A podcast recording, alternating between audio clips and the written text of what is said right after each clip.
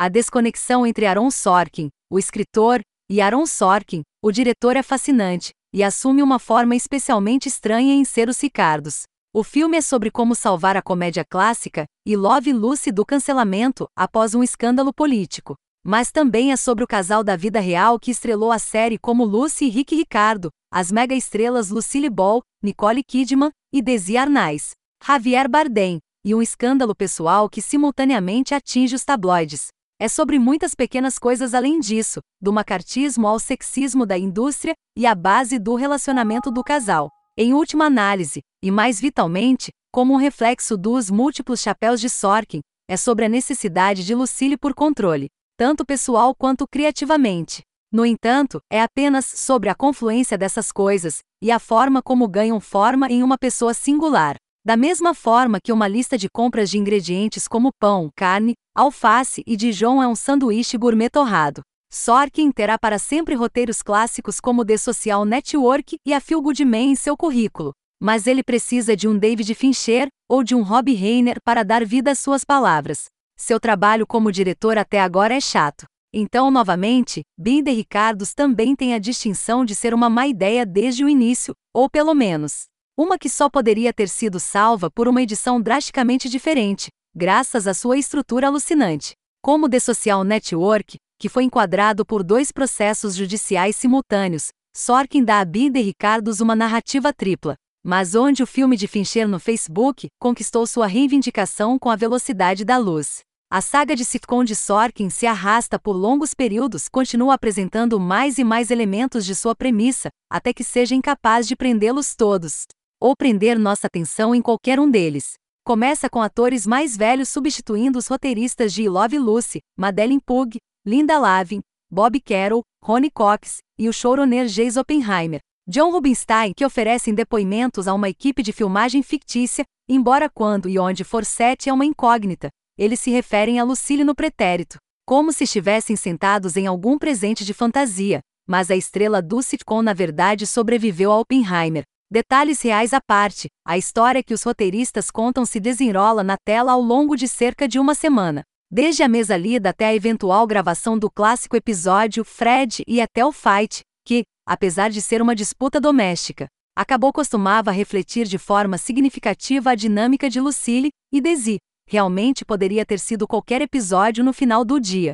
Os três escritores estão presentes nessas cenas dos anos 1950 e são interpretados pelos atores mais jovens Alia Chalka, Jake Lassie e Tony Ali, respectivamente. No entanto, os escritores mais antigos também narram detalhes do início da vida de Lucille e Desi, como o dia em que se conheceram e seus primeiros fracassos e sucessos. Mas isso apresenta dois problemas. Em primeiro lugar, pouca coisa dentro da narrativa ou do enquadramento visual sugere que qualquer uma dessas linhas do tempo, seja no estúdio ou antes, é sobre a perspectiva dos escritores sobre Lucille e Desi, ou a perspectiva de alguém exceto a sua própria, então o dispositivo de enquadramento parece imediatamente superficial. Em segundo lugar, sem que o trio mais velho de escritores mencione explicitamente qual cena é definida em qual estágio da história. O que eles às vezes fazem durante ou após essas cenas, e às vezes nem um pouco. Geralmente é difícil discernir isso de detalhes básicos como as apresentações ou a maquiagem e os figurinos é igualmente difícil discernir do que realmente trata uma determinada cena ou interação até que alguém explique o subtexto abertamente. Apesar do que o diretor de fotografia Jeff Cronenweth e a designer de produção Susa Liao trazem para a mesa, com tons quentes que parecem memória sépia, o filme tem uma falta de interesse impressionante em contar sua história visualmente. O relacionamento de Lucille e Desi se desenrola exatamente com a mesma energia monótona seja seu primeiro encontro de flerte ou uma conversa sobre infidelidade vários anos depois. Bardem tenta trazer uma cadência de fogo rápido para Desi, mas uma parte infeliz da inércia da história se deve ao desempenho de Kidman. Ela geralmente é uma atriz incontestável, mas algo deu desastrosamente errado com essa concepção de Lucille em algum lugar ao longo do caminho. Ela mal se emociona durante todo o filme. Talvez suas próteses fossem muito restritivas, mas a maneira como ela dirige parece igualmente culpada. Ela acessa o grosso vocal certo, mas sua linguagem corporal e expressão parecem todas erradas. Eles são muito restritos para Lucille Ball, e muito restritos para a história de uma mulher tentando engolir sua produção inteira, se isso significar ganhar alguma aparência de controle. Quanto às muitas placas temáticas giratórias, a premissa política de Lucille ser acusada de comunismo, a qual ela prontamente adere, mas apenas em particular. É mais uma fachada do que algo sobre o qual o filme e os personagens tenham uma perspectiva real só parece importar quando é o assunto imediato da conversa, apesar de ser uma das principais razões do elenco e da equipe técnica serem cancelados. As performances sofrem de forma semelhante.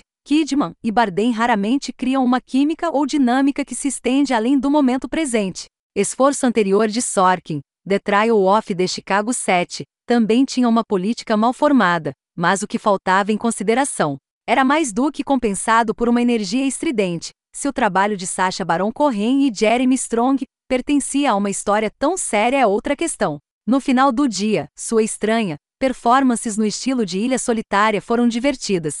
Ser os Ricardos é mole em comparação, em todos os sentidos, mas especialmente em suas atuações de liderança, o que parece imperdoável dado o emparelhamento animado em seu centro. Ao mesmo tempo, o power play de Lucille no set é limitado em sua apresentação dramática. A câmera não compensa a quietude física e emocional de Kidman com qualquer energia ou movimento, então tudo depende do diálogo rápido de Sorkin. O único floreio visual notável chega na forma de Lucille imaginando como diferentes versões de certas piadas vão pousar. Vemos elas se desenrolarem em preto e branco, antes de ela bater de frente com seu diretor e ajustar o roteiro de acordo. Esta poderia ser considerada uma quarta linha do tempo narrativa, uma de possibilidades, mas nunca é ousada para explorar nada além de piadas.